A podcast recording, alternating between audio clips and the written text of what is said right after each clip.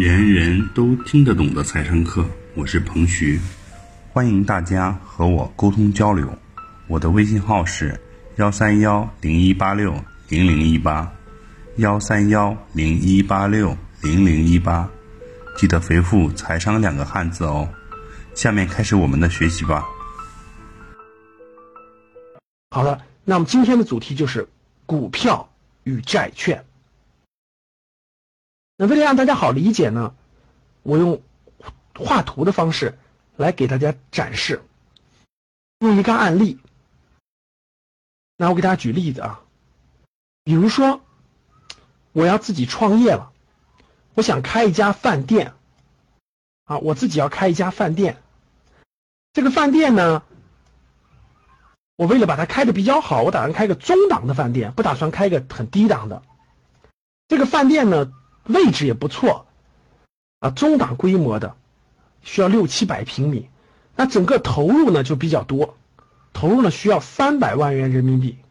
那我的饭店呢，这个由于位置各方面都比较合适啊，特色也有，所以呢，很多这个这个对未来的预期呢还是非常不错的。但是呢，这个饭店的投入呢需要三百万，可是我没有这么多钱怎么办呢？我有两百万。这时候呢，这个我有一个朋友，啊，咱们叫他小张。那小张呢是我的一个朋友，他手里有一百万的资金，啊，我有两百万，我就跟小张提出来了，我说能不能借我一百万？小张，你能不能借我一百万的资金？啊，我要开饭店，我也都讲明白了，我自己也有两百万的资金。小张呢，跟我也认识，啊，他也知道呢，这个这个，我自我有这两百万的实力。然后呢，我说能不能借这一百万给我？然后呢，我每年呢给你百分之十的利息。我每年呢给你百分之十的利息。小张想了想呢，哎，就同意了。同意了，小张愿意借给我一百万的资金，啊，年限是先借三年，后面还可以延，还可以延续。那我们我和小张之间呢就签了一个协议，小张借给我一百万的资金，这个资金是借给我的，那我每年呢要还给小张百分之十的利息，啊，首先是签了三年的时间，然后呢超过三年呢还可以续借，根据三到三年时候的具体情况来确定。我向小张借了一百万的资金，那这个大家应该这个是明白的哈。那这个呢叫做债，就是我我借的小张的一百万的资金。那由于这个饭店开的过程中呢，我自己在装修啊，在这个开这个饭店的过程当中呢，哎，我这个这个有我的另一个朋友叫小李。小李呢是我的另一个朋友，小李呢是个小土豪，钱还比较多。小李呢就发现我这个事儿呢特别靠谱，啊，饭店我说了哈，位置也不错，特也有特色，呃，感觉未来能赚钱，所以小李就提出了个方案，说，哎，这个赵老师，我能不能参与参与你这个饭店的这个这个这个这个这个事情呢？这个项目呢？我说你有什么想法呢？小李说：“你看，你这个饭店不是投入三百万吗？这样行不行？我参与一部分，我投一百万的资金，啊，我占百分之三十的股份，这样呢，这个饭店经营的好了以后呢，哎，我有百分之三十的这个股权，这样不可以不可以？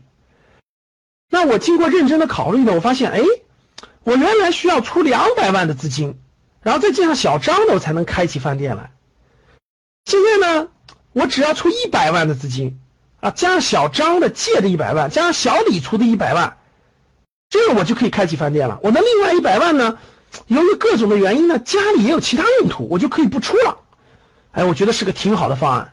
于是呢，我就跟小李签了一份协议，啊，小李出资一百万，占百分之三十的股份，占百分之三十的股份。那这样呢，各位看，我的三百万的一个饭店就开起来了。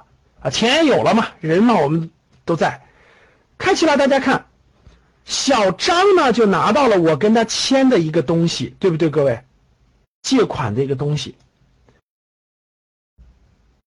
小李呢就拿到也拿到了一个东西，我跟他签的一个东西，叫什么东西？叫做投资入股的东西。这个呢，这叫借款合同。大家知道，在我们平常当中，这叫借款合同。啊，这个呢，小李的呢叫做这个入股合同。啊，不管它是什么合同吧，入股的合同。其实呢，这两种呢，把它换一个名词，各位或者换一种展现的形式，其实这个借款的合同就是债券，就是债，就是债。我有一百万的债，为什么叫做债券呢？各位，因为我这是一个小的案例，大家知道是小的案例。如果是一个大的公司，它发行的债非常多，不是面向小李一个人，而是面向几几百人、几千人的时候，他就要把这张合同拆分成很多份儿，对不对，各位？他就要把这张合同拆分成很多份儿。大家想，我是向小李借了一百万的资金，所以我只跟小李一个人签合同就行了。但是有一天我做的这个事情不是三百万的，大家想想，是一个三个亿的，甚至三十个亿的，我需要拆成三百份，我面向三百个小张借钱。大家明白了吧？我就要把这个合同拆成三百份，去去写三百份这样的合同。哎，这就是券，因为每个人拥有一份，这就变成了债券。大家懂了吧？说明我们之间有债务关系。那小李呢？大家知道是一个人，小李是我的股东，他占百分之三十的股份是一个人，所以叫做入股合同或者叫股权投资合同。但是有时候我的项目不是三百万的，我假设是个三十个亿的项目，我就需要找到三十个小李，那我的这个入股合同就要同时去签多少份各位去签三十份，对不对？去签更多份那这个更多份每一份就就叫做什么了？每一份就换一个名词各位就叫做了股票。比如说我们在股票市场买的那都是几亿份几亿份的，那每个人就叫做股票。现在大家明白了吗？那我就通过一个开饭店的案例给大家讲明白了，什么是跟一个人签的这个这个欠债合同，为什么分了很多份以后就叫做了债券？跟一个人签的入股协议分成很多很多份以后就叫叫叫做了股票。这点我相信大家应该明白了。所以说债券的意思是什么？我欠别人的有这么一份儿，每年要利息的。股权是什么？它占多少比例？它占多少比例？它占整个股份当中的多少？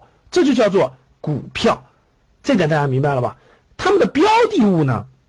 我这里给大家假设的都是公司。其实呢，大家知道这个债券呢，可以是股，不仅是公司，可以是国家，可以是一个国家发行的债券。比如最近大家都知道的希腊的国债。有偿付危机了，对不对？什么意思呢？就是希腊这个国家，它面向别的国家，或者面向个人，或者面向很多金融机构，发行了大量的债券，跟很多家债券就是跟个跟个体每一个签订的这种借款协议，大家明白了？那本来应该是按期要还利息的，结果他还不上了，这就叫做债务危机，或者叫债务违约。债呢，国家可以发，公司可以发，啊，这就是债。股呢，指的就是股份制公司，啊，大家没听说过国家发股票的哈，也没听说过这个其他，主要是指的是股份制公司发的。那我们今天说的所谓的股权众筹，啊，今天大众创新，万众创业，对吧？股权众筹什么意思？就是把这个股权拆分成很多份儿，让大家提前认领，其实也是股票的一种某种形式。就这一点，我相信大家就很清楚的就明白了债和股的关系。那债和股呢，其实还有非常重要的关系，就是他们的收益和他们的职，他们的这个责任和收益是完全不一样的。那我们同样以这个我开的这个饭店为例，我们理解这个债和股的关系。那我们往后看这一页，那股权和债权他们的收益是怎么计算呢？他们分别有什么样的权利呢？那大家看这儿，那赵老师开的这家饭店呢，投入了三百万，啊，第一年呢，经营的还可以，还可以啊，市场情况也比较好。那刨去了人工工资，啊，这个这个基本的这个正常的开支和这个这个花费之外呢，哎，到年底一结算，呃，债前利润，债前利润什么意思？就是还没有还债还债务啊，其他的成本都已经算都已经算进去了，哎，有五十万的利润。那这时候呢，就要考虑了，债权优于股权，就债权优于股权，所以我要先还债啊。我要先还债，因为债主的权利比股股东的权利要更优。那我就要先还我欠的小张的一百万的债。那一百万的债，大家知道每年是百分之十的利息，每年是百分之十的利息。哎，我就还给小张是十万块钱的利息，小张就获得了我十万块钱给他的利息。那我的债前利润是五十万，我减去十万以后还剩四十万的净利润。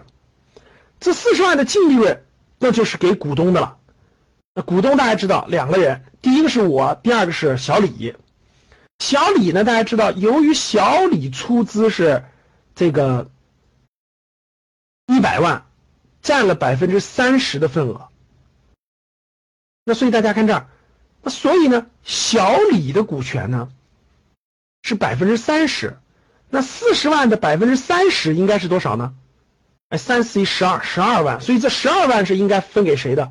应该分给股东，也就是说拥有百分之三十股权的小李的，剩下的是我我的，因为我有百分之七十的股权。那第二年的时候呢，哎，生意非常好，啊，经过一年的努力、辛苦打拼，除了给员工发工资、发奖金等等之外呢，哎，债前还剩的利润是一百万，哇，不错，利润越来越好了，对吧？那一到年底了，那到年底了，我首先应该考虑的是，我我跟人家债主有签的协议，我要先还债权。债权呢，一百万百分之十，大家看，我还是还他十万的利息，嗯，还他十万的这个这个这个这个对债务的利息。不管我的利润是五十万还是一百万，他他的这个债权的利息是固定不变的。那现在我减去这个债权的利息以外，我还剩九十万的净利润。那九十万的净利润，大家知道有两个股东啊，我百分之七十，人家小李有百分之三十的股权，所以九十万里头，九十万里头三九二十七，三九二十七有二十七万是要分给。小李的，因为小李有百分之三十的股权，小李有百分之三十的股权，二十七万，剩余是我的。第三年的时候呢，大家看这儿，从第一年、第二年可以看得出来了，我的饭店的利润高，我分配的时候跟债主是没关系的。大家看到没？债主是拿的固定利率，看到吗？债主拿的固定利利固定利息，而我的股东拿的是。分最后净利润的分配比例，所以大家看，我收益高了以后，我的债主他的收益是固定的，但是我的股东他的收益是随着净利润提高而提高的。那到第三年的时候呢？哎呀，饭店最好的时候，对吧？一年赚了两百万，哇，大丰收哈！那我的这个小张子，我的债主呢还是十万，因为它是固定的。这样呢，我的净利润就剩了，减去这个债。我的利息还剩一百九十万，哇，这个比例非常高，对吧？那一百九十万，小李作为我百分之三十的股权，他就享有分红五十七万的分红权，五十七万分红权。通过这三年利润的增长，大家可以看得出来，利润的增长跟股还股权这个利息是没变化的。那到第四年的时候呢，由于市场发生了重大变化，啊。我亏损了这一年，辛辛苦苦经营了一年，亏损了五十万。亏损了，不管你债前利润亏损了多少，我还要给人家小张还十万的利息。这个地方大家知道，第三年之后，小张觉得哎不错，每年稳稳当当还利息，他就跟我续约了。这个这个地方就跟我续约了，又续了两年，啊，又续了三年合同。所以到第四四年的时候亏损了怎么办？我还要给人家利息。那大家看，这个我已经亏损了，我从哪儿来这十万呢？对不起，呃，我必须从别的地方找来还这十万，因为这是债权。啊，我的饭店经营亏损了，我要从其他地方找出十万块钱来还这债务利息，这是债务利息。所以说，这个小张的钱我是一分不能少的。那净利润是负，大家看，我除了亏经营了五十万，我后来我还债又用了十万，我亏损了六十万。这时候亏损了六十万怎么办？亏损了六十万股东承担啊，所以说小股东，小股东。至少是账面上的亏损的情况下，至少是没有利润的啊，没有利润。这里面要看怎么约定的啊。如果小李当时入股的时候说了这个这个这个有限责任，对吧？最多到他出资额，那他就是零零分配，没有利润，没有利润的。因为我们还没还有净资产，所以说可以算作账面的亏损。到第五年的时候，假设五年经营不下去了。不管经营了多久吧，经营了半年也好，经营了这个这个三个月也好，倒倒闭经营不下去了，倒闭清算，各种原因吧，倒闭清算。那这时候呢，这个债主，我们签的债务协议，我要去首先偿还债务，人家有一百万的本金加相应的利息。比如我经营了六个月，那我要按照六个月的情况给别人来付利息，还要加上一百万的本金。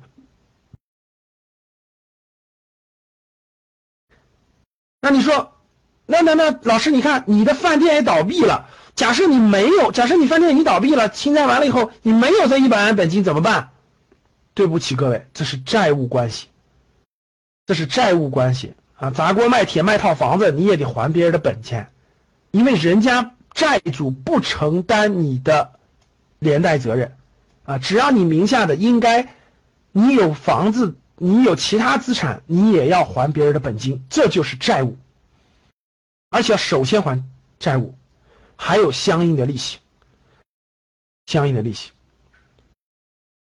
你说老师，那我实在没钱还呢？那没办法，要不就想办法，要么最后就是这个会最后跟债主去协商，看怎么尽量减免。净利润大家知道，倒闭清算了，甭一。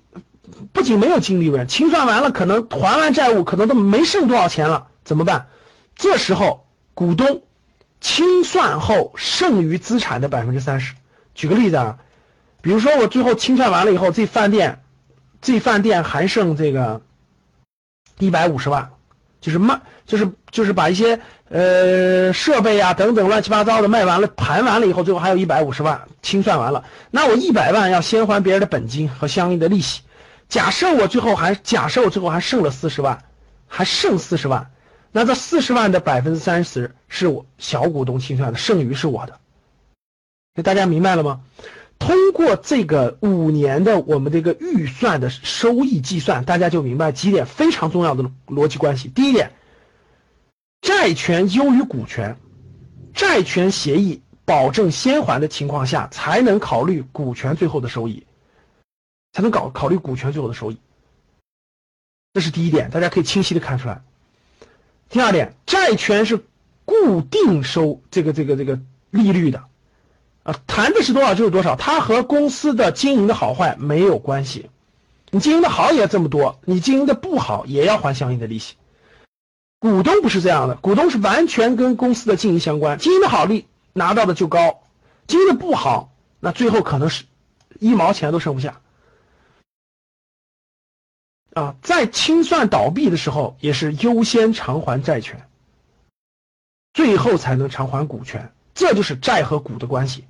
所以通过这个，大家可以清晰的看到，债权的安全性相对要高得多，股权的风险要大得多，这就是债券、股票它们的差别。我相信通过我这个五年的给推算，大家应该明白了一些其中的本质区别。那我们在上一次课给大家讲基金的时候，给大家重点讲过股票型基金和债券型基金。那我今天用这么长时间给大家把股票和债券、股权和债权又讲了一次，我相信大家更清晰的明白了它俩的区别。所谓的股票型基金，就是这支基金持有大量的是股票，所以它的风险相对较高，它的收益也跟它的整个公司的收益密切相关。可以非常高，也可以非常差。债券型基金持有的绝大部分是债券，它的收益是固定的，所以它的它的收益不会特别高，但是它的风险也不会特别大，它属于是稳健型的投资理财产品。所以说，通过这个，相信大家比较清晰的明白了股票型基金和债券基金的关系。有一句话叫做“牛市当中买股票或股票型基金”。牛市当中啊，那熊市当中，牛市当中买股票、股票型基金；熊市当中买债券或债券型基金。这里面的道理就在这个地方，就在这个地方啊！牛市当中，股票涨得比较好，所以股票型基金的收益比较高；熊市当中，股票涨得不好，但是债券比较稳定，所以债券还有相对比较稳定的收益。我相信，我们通过这么长的时间给大家讲了股票型和债券基金的一些精华的内容。以上就是本次课程的内容，人人都听得懂的财商课。喜欢本节目的朋友，请关注和订阅。